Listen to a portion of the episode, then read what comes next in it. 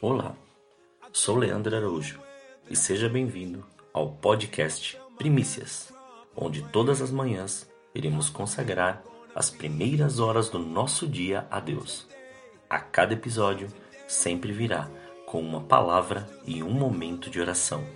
Desfrute deste tempo com Deus e que Deus continue te abençoando grandemente. Na carta de Tiago, capítulo 5, versículo 3 a 8 diz assim: O vosso ouro e a vossa prata se enferrujaram, e a vossa ferrugem dará testemunho contra vós, e comerá como fogo a vossa carne. Entesourastes para os últimos dias. Eis que o salário dos trabalhadores que ceifaram os vossos campos, e que vós, desonestamente, deixaste de pagar, está clamando por justiça. E tais clamores chegaram aos ouvidos do Senhor dos Exércitos. Tendes vivido regaladamente sobre a terra, satisfazendo todos os vossos desejos, e tendes comido até vos fartardes, como em dias de festa. Condenais e matais o justo, sem que ele tenha vos oferecido qualquer resistência. Portanto, meus irmãos, sede pacientes até a vinda do Senhor. Observai como o lavrador aguarda o precioso fruto da terra, esperando com paciência até que receba as primeiras chuvas de outono e as que encerram a primavera. Sede vós igualmente perseverantes, fortalecei o vosso coração, porquanto a vinda do Senhor está próxima. O Senhor tem nos levado a um nível de entendimento todos os dias e tem nos mostrado como Ele espera que nos comportemos diante das várias mutações e acontecimentos diários. E como é interessante essa revelação de ver pessoas presas em suas próprias vontades e ganância, querendo prever aquilo que é imprevisível ou querendo tomar decisões achando que suas precipitações o levarão a riquezas e a uma vida de luxo eterno. Querendo mostrar humildade, acaba revelando sua ganância, soberba, arrogância e orgulho, ainda que digam ao contrário destes, Deus diz que está julgando cada atitude e pensamento, pois ele não está preocupado com aqueles que agem em sua prosperidade financeira, mas aqueles que estão amando o dinheiro mais do que o Senhor. E nós, que não podemos deixar nos levar por essas atitudes divergentes, temos que continuar vigilantes e atentos para não nos corrompermos pois é muito sutil o inimigo da nossa alma querer colocar esse jugo sobre nós, nos levando a ter entendimentos diferentes à vontade de Deus.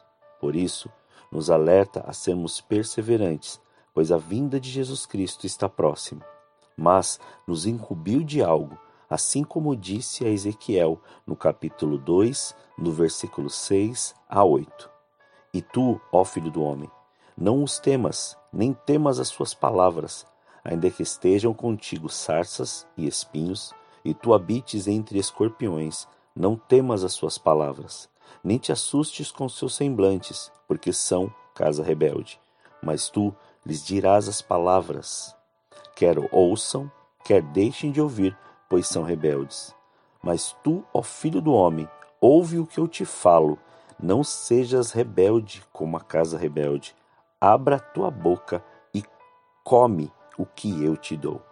Esse procedimento dado a Ezequiel nos motiva e mobiliza a fazermos o mesmo, pois diante de tão grande nuvem de testemunhas, não temas de falar aquilo que o Espírito Santo está te direcionando e mostrando, pois o Senhor dos Exércitos é que peleja suas batalhas. Somente creia. Não mude sua obediência só porque alguém disse que tem que agradar alguma pessoa.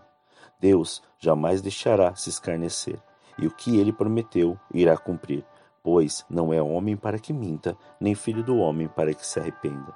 Mantenha-se firme no propósito, não esteja ansioso daquilo que acontecerá, pois Deus faz as coisas loucas acontecerem para confundir as sábias. Nosso Deus está trabalhando por você. Só creia e veja como Deus cuida de você e dos seus. Se prepare, tem algo novo chegando.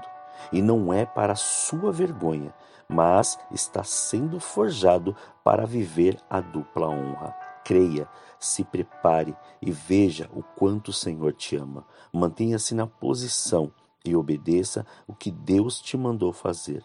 Não permita que nenhum pensamento confuso te afaste do lugar da obediência. Oremos. Senhor, nós te louvamos e te agradecemos. Muito obrigado por esse dia. Desde já consagramos este dia, consagramos nossas vidas, consagramos tudo aquilo que temos e tudo aquilo que somos. Consagramos, Pai, toda a nossa família diante do seu altar.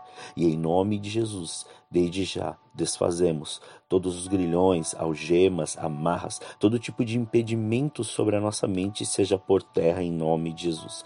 Que a sua presença venha e agora, Pai, nos revele cada dia mais a sua vontade. Nos afaste destes sentimentos que muitas vezes nos levam, Pai, para uma perdição. E, ó Pai, nós não queremos é viver aquilo que nós achamos, mas aquilo que o Senhor tem nos preparado. Então, cada dia mais fortaleça a nossa mente, fortaleça a nossa alma, fortaleça o nosso entendimento para podermos prosseguir e caminhar neste caminho que o Senhor preparou para nós. Em nome de Jesus, livra-nos de todo esse mal e conceda a cada a cada momento, a cada cada palavra, a cada pensamento, a sua revelação e o seu querer daquilo que temos que fazer. Muito obrigado, Pai. Graças nós te damos em nome de Jesus. Amém.